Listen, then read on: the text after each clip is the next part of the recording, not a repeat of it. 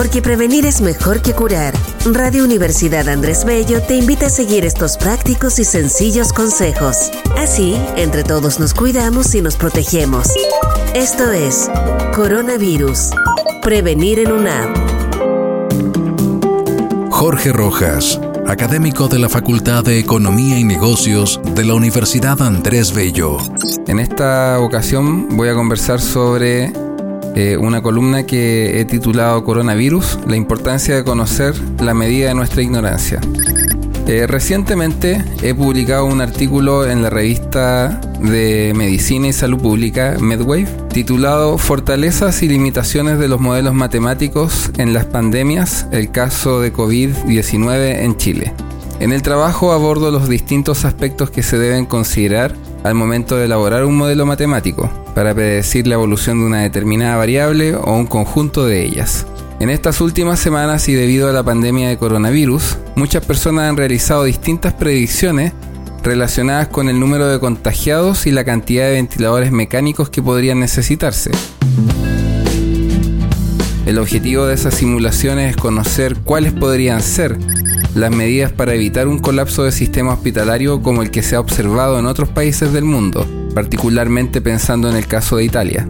Distintas organizaciones e investigadores han llegado a conclusiones que incluso podrían ser clasificadas de opuestas. Mientras algunas instituciones hablan de estar consiguiendo aplanar la curva, es decir, contener el número de contagiados, otros han hecho predicciones muy preocupantes donde incluso se ha mencionado que el colapso del sistema hospitalario podría suceder a fines del mes de abril. Un colapso hospitalario significaría que el sistema de salud no tendría la capacidad de atender a todos los pacientes en necesidad de cuidados intensivos y más específicamente en necesidad de un ventilador mecánico. Una situación de este tipo claramente podría aumentar la mortalidad por coronavirus de manera dramática, de ahí la relevancia del asunto.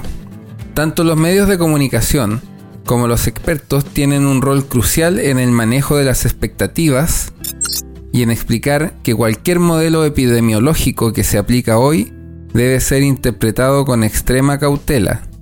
La enfermedad a la que nos enfrentamos es nueva, por lo tanto muchos de los parámetros son desconocidos y una elección errada de sus valores nos llevará a predicciones también incorrectas.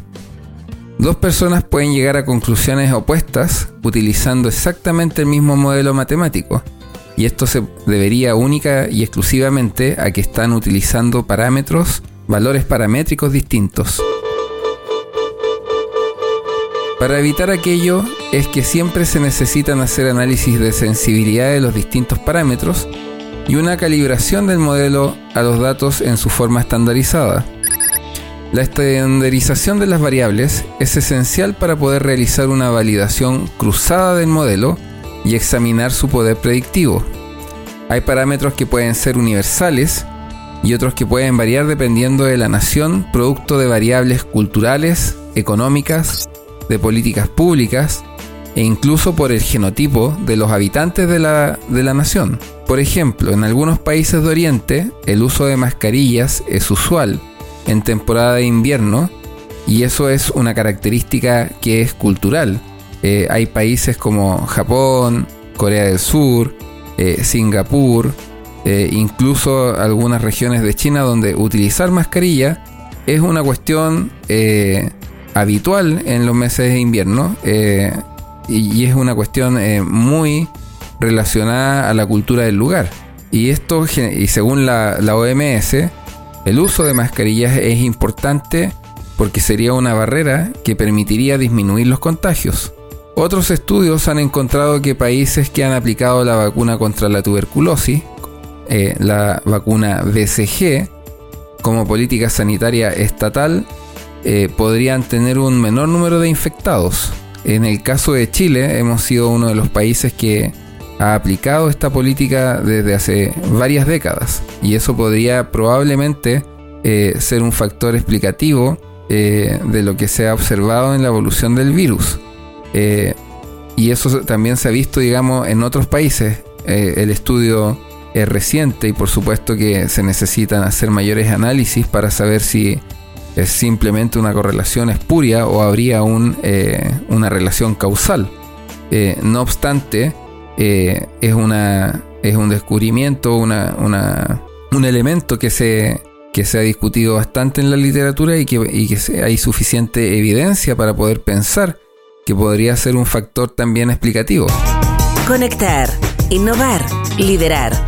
Una app te mantiene al día. Algunos papers recientes han descubierto que la enzima ACE2 es un receptor de entrada del coronavirus, ya del SARS-CoV-2. Eh, y esta enzima está presente en distintas personas en distintos niveles. Es decir, no todos tenemos la, misma cantidad, por decirlo de esa manera, de enzima ACE2. Como podemos ver, existen muchos factores que podrían caracterizar la propagación del virus, explicar la propagación del virus, e incluso hoy se siguen aprendiendo nuevos elementos. Es decir, eh, hay muchas cosas que todavía no sabemos y que se están aprendiendo. Inicialmente se hablaba que el virus podía permanecer activo unos pocos minutos en las superficies lisas y luego se descubrió que podía ser hasta por cuatro días. Se recomendaba que la distancia segura entre personas era un metro de distancia y luego se observó que el virus podía trasladarse hasta 8 metros. De igual modo se informaba que el virus permanecía muy poco en el ambiente, en las microgotas que salían del cuerpo de la persona infectada, pero después se rectificó esa información y se llegó a la recomendación de usar mascarillas, cuando inicialmente se había realizado la recomendación contraria. Todo esto es importante tenerlo en cuenta para reconocer nuestra ignorancia frente a una enfermedad nueva para la humanidad. Por esta razón es que al momento de utilizar nuestros modelos matemáticos debemos ser extremadamente cautos en las conclusiones obtenidas y la forma en que las comunicamos a la ciudadanía. Se debe evitar causar pánico y al mismo tiempo no caer en el triunfalismo frente a una crisis que pareciera que recién comienza. Finalmente, es importante mencionar que debido al elevado nivel de globalización existente, es esperable que estas pandemias sean más frecuentes que en el pasado y es deber de todos educarnos en cómo contenerlas. Mientras tanto, nuestro deber es hacer muy objetivos en el análisis e interpretación de la información y hacer un esfuerzo por entender la gravedad del problema a superar. Las medidas de salud pública clásicas, como la cuarentena y el aislamiento, el distanciamiento social y la contención comunitaria, son nuestra mejor herramienta para enfrentar una enfermedad que hasta hoy continúa teniendo aspectos desconocidos. Si no debe salir de casa por, un, por una emergencia, entonces no lo haga. Eh, los invito también a revisar eh, el artículo en, Medwave. Eh, como les digo, la intención es hacer una reflexión respecto de, de, qué manera mejor utilizar los modelos, porque los modelos son simplemente una abstracción de la realidad. Por lo tanto, no hay ningún modelo que sea capaz de predecir la realidad, porque la realidad es demasiado compleja. Entonces, el objetivo de los modelos es entregar información que podamos utilizar y que sea útil. Porque como decía George Box, todos los modelos están incorrectos, pero algunos son útiles. Mi nombre es Jorge Rojas, académico de la Facultad de Economía y Negocios de la Universidad Andrés Bello. Porque prevenir es mejor que curar. Esto fue Coronavirus. Prevenir en una app